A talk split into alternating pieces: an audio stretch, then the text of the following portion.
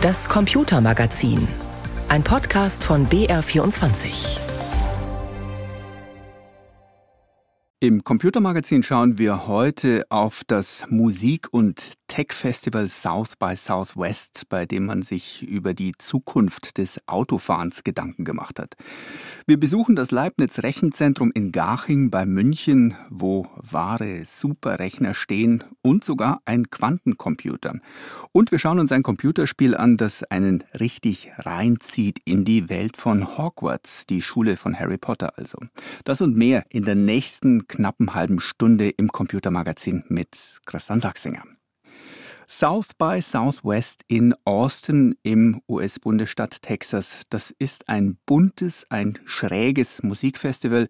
Das ist aber auch ein Diskussionsforum, wo es um die Technologien der Zukunft geht, um die Digitalisierung also. Und diese Zukunft wird, wenn man sich die Mobilität anschaut, elektrisch. Angeblich sollen uns Autos irgendwann ja auch vollständig autonom durch die Gegend fahren können. Aber was machen wir dann mit der gewonnenen Zeit? Wie eine Autofahrt der Zukunft aussieht, darum ging es auch auf der South by Southwest. Right Noch traue ich dem System nicht, sagt dieser Festivalbesucher, die Hände vom Steuer zu nehmen und das Fahren dem Auto zu überlassen. Mit dieser Vorstellung fühlen sich nicht alle wohl. Auch nicht Besucherin Mel. Vor allem hier in Texas, so wie die hier fahren. Die benutzen manchmal keine Blinker und wechseln in der letzten Minute die Spur. Bis uns Autos komplett eigenständig durch die Gegend fahren, wird es auch noch dauern. Stand heute? Autonomes Fahren wird in fünf Kategorien eingeteilt. Auf Stufe Stufe 5 fährt ein Auto komplett selbstständig, wir werden zum Passagier. Fast alle Hersteller sind gerade bei Stufe 2. Das Auto assistiert, hilft zum Beispiel die Spur zu halten, kann selbstständig Gas geben oder bremsen. Fahrer oder Fahrerinnen müssen den Verkehr aber immer im Blick behalten. Einzig Mercedes-Benz ist einen Schritt weiter. Die haben in Deutschland und einem US-Bundesstaat eine Level-3-Zulassung. Fahrer oder Fahrerinnen dürfen sich in manchen Situationen auch mal vom Verkehr abwenden. Zeitung lesen oder sich zu den Kindern auf der Rückbank umdrehen ist begrenzt möglich. Und in Zukunft? Sollen wollen Autos zunehmend selbst übernehmen. Was wir mit der gewonnenen Zeit machen, wird jetzt schon diskutiert, auch hier auf der Messe South by Southwest. Die Besucher sind schon kreativ. Read books. Play a lot more on my uh, Nintendo Switch. Do a little dance moves. Computerspiele zocken, lesen, Dance Moves üben. Das würde alles gehen, sofern man angeschnallt bleibt. Das Auto-Innenleben wird sich auf jeden Fall verändern. Der Bildschirm wird wirklich von links nach rechts aufspannen dort. Markus Schäfer, Technikchef von Mercedes-Benz. Und wird dominierendes Element Element sein. Das Auto könnte sich zum Mini-Kino verwandeln. Natürlich mit vielen anderen Dingen, auch Projektionen und Augmented Reality, wie das heißt. Das wird das ergänzen. Es soll uns dann auch Filme vorschlagen, die perfekt zur geplanten Fahrtlänge passen. Videos seien aber nur der erste Schritt, sagt Rana June von Sync, eine Firma, die Entertainment-Plattformen für Autos entwickelt. What happens when you can make that even more immersive? What happens if you can actually make that a multisensory experience. Die Unterhaltungsangebote in Autos sollen immersiver werden. Wir sollen also mehr eintauchen. Es könnte passieren, dass auf einmal ein Zombie im Auto ist. I don't know what you think you're doing, but keep driving. Zumindest wenn ich mir eine VR-Brille aufsetze. HoloRide heißt ein von Audi unterstütztes Start-up. Es entwickelt VR-Computerspiele, die mit den Bewegungen des Autos verknüpft sind. Wenn das eine Linkskurve macht, geht's auch im Computerspiel nach links. Und noch was soll möglich sein, auch wenn man ganz alleine unterwegs ist. Schlafen. Und das wäre die nächste Stufe. Mercedes-Technikvorstand Markus Schäfer. Wenn man in Richtung Ende der 20er Jahre denkt, dann ist das Ziel, auf der Autobahn am Ende Schlafen zu ermöglichen. Autofahren und gleichzeitig eine gute Zeit verbringen. So stellen sich manche das Fahren der Zukunft vor. Nils Damz berichtete für uns aus Osten. Damit die Autobranche solche Zukunftspläne auch umsetzen kann, will sie von uns Daten. Wie lange sitzen wir in den Fahrzeugen? Was machen wir dort am liebsten? Welche Gewohnheiten haben wir unterwegs? Wie oft machen wir eine Pause? Alles Dinge, die Autokonzerne interessieren. Und auch andere Branchen versuchen an uns Verbraucher und Verbraucherinnen näher ranzukommen. US-Digitalkonzerne wie Google oder Amazon sind schon ziemlich nah dran an uns. In Europa möchte man aufholen. Die EU will digitale Daten in deutlich größerem Umfang als bisher einsetzen. Ob bei virtuellen Assistenten, bei modernen Autos, bei Industriemaschinen oder medizinischen Geräten, überall fallen Unmengen an digitalen Daten an. Und die sollen nicht nur von den jeweiligen Konzernen genutzt werden. Die EU-Kommission hatte vor einem Jahr schon den sogenannten Data Act auf den Weg gebracht. In dieser Woche nun hat das EU-Parlament mit großer Mehrheit seine Position zu dem geplanten Datengesetz verabschiedet. Matthias Reiche mit den Einzelheiten. Mit ihrem Vorschlag für einen Data Act plant die EU-Kommission Europas Datenwirtschaft zu revolutionieren und dafür sei es höchste Zeit, begründet die Abgeordnete Pilar del Castillo als sogenannte Berichterstatterin des Parlaments die Mehrheitsposition ihres Hauses. So habe die EU in einer zunehmend digitalisierten Welt vor allem gegenüber China und den USA deutlich an Boden verloren. In this context, dieses Datengesetz kann die Situation nun grundlegend verändern und dafür sorgen, dass es einen einfachen Zugang gibt zu nahezu unendlich zur Verfügung stehenden Datenmengen. Durch miteinander vernetzte Geräte entstehen immer mehr Daten, die enorm wichtig sind für unsere Wettbewerbsfähigkeit. Wir gehen davon aus, dass bis 2028 auf diese Art 270 Milliarden Euro zusätzlich erwirtschaftet werden können. Es brauche dringend neue Regeln für den fairen Zugang und der Nutzung von digitalen Daten, um deren Potenzial für die Wirtschaft zu erschließen, meint auch die Europaparlamentarierin Angelika Niebler. Sie ist die Vorsitzende der CSU-Gruppe im EU-Parlament. Wir leben in einer Zeit, in der Daten die neue Währung sind. Aber ein großer Teil unseres Datenschatzes bleibt bisher unangetastet. 80 Prozent der Industriedaten werden Stand heute nie genutzt. Der EU-Data Act soll dem Konsumenten auch niedrigere Preise für Wartung und Reparaturen von vernetzten Geräten bescheren, weil alle dafür notwendigen Daten nicht mehr zurückgehalten werden dürfen. Besonders profitieren sollen von dem Datengesetz auch kleine und mittlere Unternehmen, die mit den von den größeren Konzernen erhobenen Daten ihre eigenen Dienste verbessern könnten.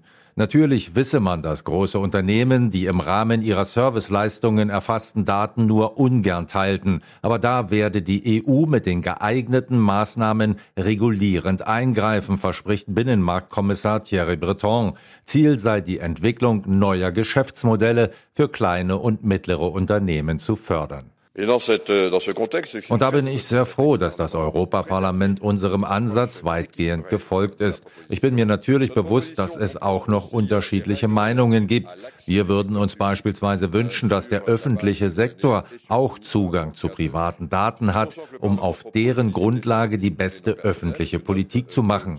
Ich weiß, dass das Parlament bei diesen privaten Daten eine sehr deutliche Begrenzung will was in Krisenzeiten allerdings etwas schwierig ist, weil diese Daten helfen könnten, schnelle, wirksame Lösungen zu finden, wenn es um eine Krisen- oder Notsituation geht. Hier wird es bei den nun beginnenden Verhandlungen zwischen Kommission, EU-Ministerrat und EU-Parlament noch einige Debatten geben. So muss nach Meinung der Abgeordneten unbedingt verhindert werden, dass personenbezogene Daten zur Handelsware werden. Ob beim Fitness-Tracking oder der elektrischen Zahnbürste soll jeder Mensch selbst entscheiden können, welche Information er weitergibt. Datenschützer glauben allerdings, dass es für solch eine Einwilligung strengere gesetzliche Vorgaben brauche. Grund sei, dass auf dem Datenmarkt oft ein stummer ökonomischer Zwang ausgeübt würde, weswegen beispielsweise die meisten Konsumenten auch personalisierter Werbung zustimmten. Daten sammeln und auswerten versus Datenschutz. Hier die ausgewogene Mitte zu finden, das wird schwierig werden. Matthias Reiche war das für uns aus Straßburg. Sie hören das Computermagazin mit Christian Sachsinger am Mikrofon. Die riesigen Mengen an Daten, von denen wir gerade gesprochen haben, die muss man auch erst einmal in den Griff bekommen. Dabei hilft Spitzencomputertechnik mit ihren immer schnelleren, immer leistungsfähigeren Recheneinheiten. Moderne Wissenschaft wäre ohne solche Großrechner und Supercomputer gar nicht mehr denkbar und auch künstliche Intelligenz braucht immense Kapazitäten.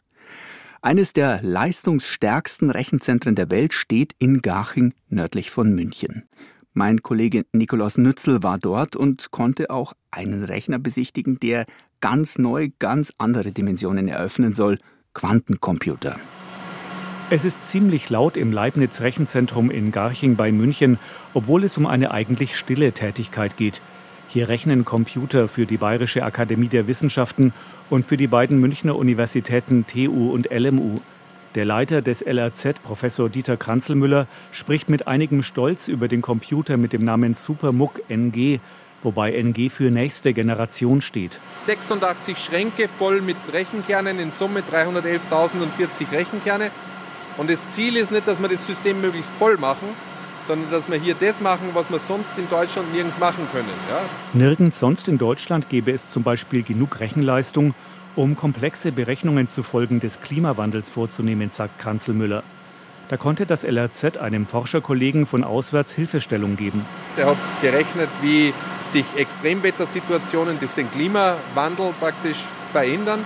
Wir haben ein ganz spannendes Projekt hier gehabt, das tatsächlich jetzt auch in den Klimareport praktisch reingekommen sind. Das sind Sachen, die hier gerechnet worden sind. Ne?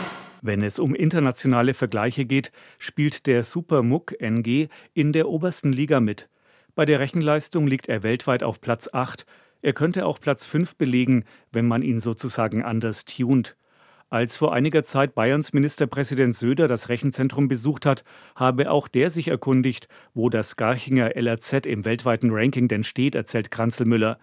Er hat versucht, Söders Perspektive zu verändern. Und als mir der Ministerpräsident das gesagt hat, habe ich gesagt, Herr Ministerpräsident, es geht nicht darum, dass wir der Schnellste sind, sondern wir wollen der Beste sein. Und zwar der Beste für das, was die Wissenschaft hier braucht. Ja.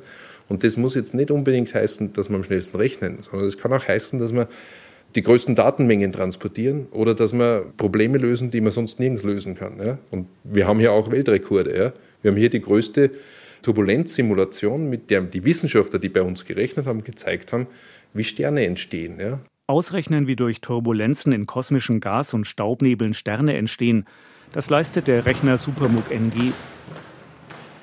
Einige Stockwerke tiefer steht ein Rechner, der ohne jeden Zweifel ebenfalls zu einer neuen Generation gehört. Hier ist es leiser und die Kühlapparate klingen anders. Wenn Dieter Kranzelmüller den Quantencomputer des Leibniz Rechenzentrums zeigt, erlebt er immer wieder das Gleiche. Besucher erwarten etwas rundum Spektakuläres und sehen dann einen weißen Zylinder von den Maßen etwa drei auf einen Meter. Ein Zylinder, der ein bisschen ausschaut wie ein gewöhnlicher Warmwasserbereiter, den viele Häuser im Keller haben. Ja, so ist es. Und jeder, der uns aktuell besucht, wird es sehen. Ja? Ich sage mir, das ist eine Röhre. Ne? Aber die Röhre hat es in sich. Also zum Beispiel ist das da oben eine Luftfederung. Ja? Weil dieses Gerät muss praktisch absolut schwingungsfrei gelagert sein. Ja? Wir brauchen Helium-3, das jetzt hier zugeführt wird, oben über die Leitungen, damit wir die Kühlung schaffen. Ja. Die besondere Variante des Gases Helium wird benötigt, um eine Temperatur zu erreichen, die in der Celsiusgradskala etwa 273 unter Null entspricht. Hier wird in Kelvin gemessen und in der Röhre wird fast der absolute Nullpunkt erreicht, der bei 0 Kelvin liegt. Und das 7 Millikelvin ist dort, wo die Quantenprozessoren sind. Ja. Und dort können die erst dann rechnen, wenn es wirklich so kalt ist wie nahe dem theoretischen Nullpunkt. Die Funktionsweise eines Quantencomputers in Alltagssprache zu fassen, ist nicht gerade einfach. Aber ein wesentlicher Punkt ist, traditionelle Computer lösen Rechenaufgaben, indem ihre Recheneinheiten nacheinander immer wieder entweder den Zustand 1 oder 0 einnehmen, was unter dem Begriff Bit bekannt ist. Quantencomputer lösen Aufgaben nicht durch die Entscheidung 1 oder 0. Ihre Qubits können vielmehr gigantisch viele Zustände gleichzeitig einnehmen. Das wiederum heißt, dass Wissenschaftler neue Wege finden müssen, um Quantencomputer mit ihren Aufgabenstellungen zu füttern. Einfach nur die physikalischen Grundlagen des Rechners weiterzuentwickeln, ist nicht genug. Und das sind unsere Experimente. Ja? Das heißt, wenn jetzt irgendeiner kommt aus äh, weiß ich nicht, der Logistikforschung und wir wollen das jetzt hier drauf ausprobieren, dann ist das unser Experiment. Ja? Beim Gang zurück in sein Büro redet Kranzelmüller über den Quantencomputer unwillkürlich ein bisschen wie über ein intelligentes Wesen. Das heißt, er hat eine andere Denkweise, wo er praktisch andere Methoden, andere Ansätze nimmt, um zu rechnen. Und das eröffnet uns plötzlich neue Möglichkeiten, um Probleme zu lösen. Kranzelmüller weiß natürlich, dass auch ein Quantencomputer kein vernunftbegabtes Wesen ist, sondern eine Maschine. Aber Wissenschaftlerinnen und Wissenschaftler könnten mit dieser Maschine in einen ganz neuen Dialog treten, hofft er. Denn weil der Quantenrechner völlig anders arbeitet als andere Computer, könnte er ganz neue Ideen anregen. Also wie man praktisch durch hoppla, jetzt habe ich anders gedacht, jetzt habe ich vielleicht eine Idee, die ich vorher noch nicht hatte. Und mit der können wir vielleicht auch wieder Probleme lösen, die wir vorher vielleicht noch gar nicht gesehen haben. Rechner der Zukunft, die völlig anders ticken und mit denen die Menschheit vielleicht einmal ganz neue Wege wird einschlagen können. Wobei auch manche PCs zu Hause schon jetzt immer mehr können. Open-World-Spiele haben in den vergangenen Jahren eben aufgrund der Leistungsfähigkeit moderner Computer und Konsolen immer größere Dimensionen angenommen. Games dauern inzwischen gerne mal 60, 70 Stunden und sie laufen dabei in einer Grafikqualität, die an Filme erinnern. Nun ist das Spiel Hogwarts Legacy für die PlayStation 5, für Xbox Series X und S und für leistungsfähige PCs erschienen. Ein Spiel für Harry Potter-Fans. Es versucht eine bekannte Romanwelt mit den Möglichkeiten eines Open-World-Spiels zu kombinieren. Wolfgang Zehntmeier hat getestet, wie gut das funktioniert. Ah, da sind Sie ja. Hogwarts ist die aus den Harry Potter-Romanen weltbekannte Zauberschule irgendwo in Schottland. Das Spiel macht den Traum aller Harry Potter-Fans wahr, einmal selbst auf diese Schule gehen zu dürfen. Schon die Einführungssequenz zeigt, wie einfühlsam und kenntnisreich die Spielemacher von Avalanche Software mit dem Stoff und der Umgebung umgehen, die die Autorin J.K. Rowling vorgegeben hat. Wenn wir in Hogwarts angekommen sind, landen wir in der berühmten großen Halle von Hogwarts, in der unter Hunderten von Kerzen gegessen wird und die als Aula für Vollversammlungen der gesamten Schule dient. Willkommen. Sie kommen gerade recht. Bitte setzen. Wie jeder Schüler werden auch wir vom sprechenden Hut, einem der vier Häuser zugeteilt, denen die Schüler in Hogwarts angehören können. Gryffindor, Slytherin, Hufflepuff oder Ravenclaw. Dann sei es Hufflepuff! Nach einer ersten Nacht im Schlafsaal unseres Hauses dürfen wir die große Zauberschule und ihre Umgebung erkunden. Dabei gelingt es dem Spiel eindrucksvoll, den Zauber der Harry Potter Romane in ein Videospiel zu übernehmen denn die Schule wirkt sehr lebendig. Auf den verwinkelten Gängen und den Innenhöfen laufen oder stehen Schüler herum. Immer wieder geht es in den Gesprächen um Lehrer und Unterrichtsstoff, aber auch um gegenseitige Streiche und Auseinandersetzungen. Und in den Klassenzimmern wird natürlich unterrichtet. Es wirkt wie ein Internat in einem zauberhaften Märchenschloss. Ich bin schon fünf Jahre hier und stehe immer noch am Anfang.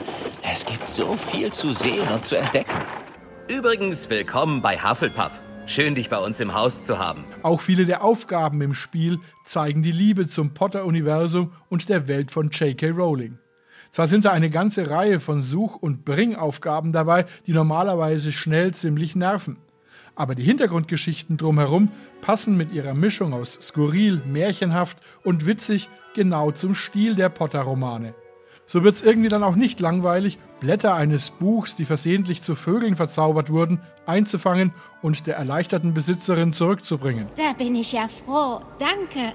Die Geschichte von Hogwarts Legacy spielt etwa 100 Jahre vor den Harry Potter Romanen, was aber irgendwie gar nicht so auffällt, weil die Schule mit ihren alten dicken Mauern und den englischen Schuluniformen für deutsche Augen sowieso völlig antiquiert wirkt.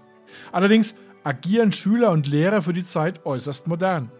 Denn in einer normalen Schule des ausgehenden 19. Jahrhunderts wäre der Unterricht und der Umgang miteinander wohl wesentlich autoritärer und steifer abgelaufen. Aber Hogwarts war ja noch nie eine normale Schule. Moment, so war das nicht. Ah! Und die Spielwelt von Hogwarts Legacy ist viel größer als nur das eh schon riesige Schulgebäude. Die Geschichte, zu der ich aus Spoilergründen nicht viel sagen will, klappert alle bekannten Orte aus den Romanen ab. Vom Zauberdorf Hogsmeade über den verbotenen Wald bis hin zum Zaubergefängnis Azkaban. Willkommen bei Gringotts Zaubererbank. Das alles ist auch noch in opulenter Grafik programmiert. Kein Wunder, dass das Spiel zunächst nur für die neueste Konsolengeneration erscheint und deren Technik teilweise zum Schwitzen bringt.